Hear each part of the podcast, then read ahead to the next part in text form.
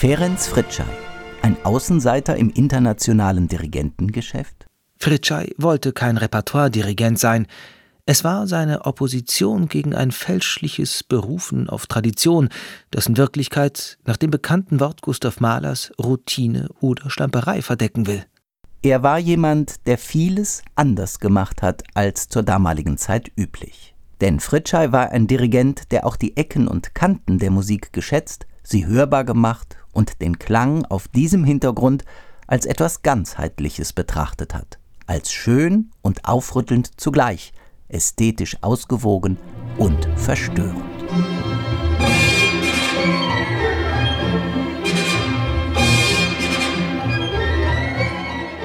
Ferenc Fritschei kommt 1914 in Budapest zur Welt. Nach dem Studium in seiner Heimatstadt leitet er zunächst eine Militärkapelle, dann ein Sinfonieorchester mit großem Erfolg. Während des Zweiten Weltkrieges leistet er im Verborgenen Hilfe für jüdische Künstler. Er wird angeklagt und muss in Budapest untertauchen. 1944 dann die Befreiung. Und so kam der Tag in 1944, 13. Januar, wo der Krieg dann für uns zu Ende war, wo die russischen Truppen Budapest besetzt haben. Ich habe inzwischen drei meiner Kinder gehabt. Ich bin mit meiner kleinen und jungen Familie dann in Budapest gewesen, versteckt in einem Keller eines Sanatoriums und abgewartet die Geschehnisse. Eine Woche nach der russischen Besetzung schon sich meine Freunde gemeldet haben, dass in drei Tagen ein Konzert stattfinden soll.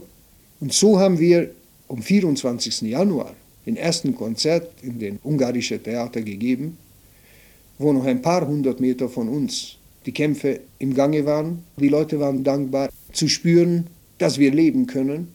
Nun nimmt Fritscheis Karriere Fahrt auf, vor allem als er 1948 nach Berlin kommt.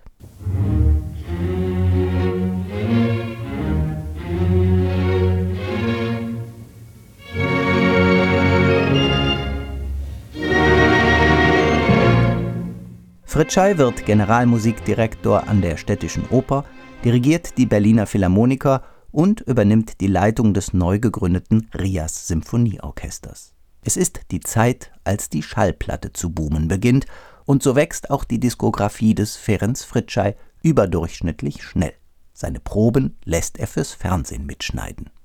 Eine neue Form der Musikvermittlung an neue Hörerschichten besonders solche, die noch nicht regelmäßig Konzerte besuchten, als eine Aktivität innerhalb des Informations- und Unterhaltungsmediums Fernsehen mit durchaus pädagogischer Absicht, besonders für Jugendliche, entwickelte der SFB Anfang der 1960er Jahre zusammen mit Fritschei.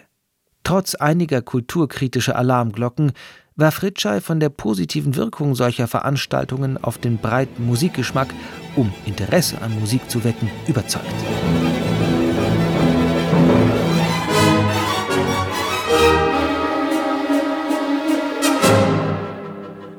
Der Musikhistoriker und Publizist Peter Syring hat sich auf Spurensuche begeben und eine Biografie über Leben und Wirken des Ferenc Fritschei verfasst. Zu ihren Quellen zählt auch der zugänglich gemachte Nachlass im Archiv der Akademie der Künste in Berlin.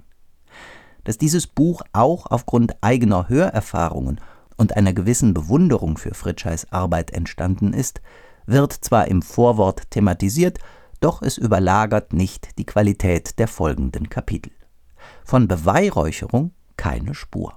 Vielmehr schreibt Syring sehr präzise und ufert nie aus. Gerade die frühen Jahre Fritscheis schildert Syring sehr anschaulich. Zeitgenössische Rezensionen werden nur sparsam berücksichtigt. So entsteht das Bild eines Dirigenten, der entschlossen für seine Ideale kämpft.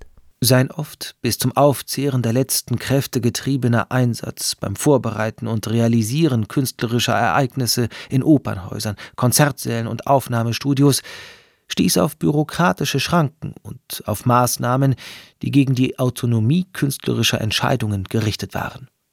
Dies alles führte zu Konflikten und dazu, dass Fritschei seine musikalischen Ansprüche nicht immer realisieren konnte. Der auch international zunehmend gefragte Dirigent stirbt im Februar 1963 mit nur 48 Jahren. Ein Leben auf der Überholspur, das zu früh seinen Tribut fordert. Ferenc Fritschei, der Dirigent als Musiker. Peter Syrings 200 Seiten Monographie ist bei der Edition Text und Kritik erschienen und kostet 26 Euro. Ein erfreulich sachliches und lesenswertes Buch.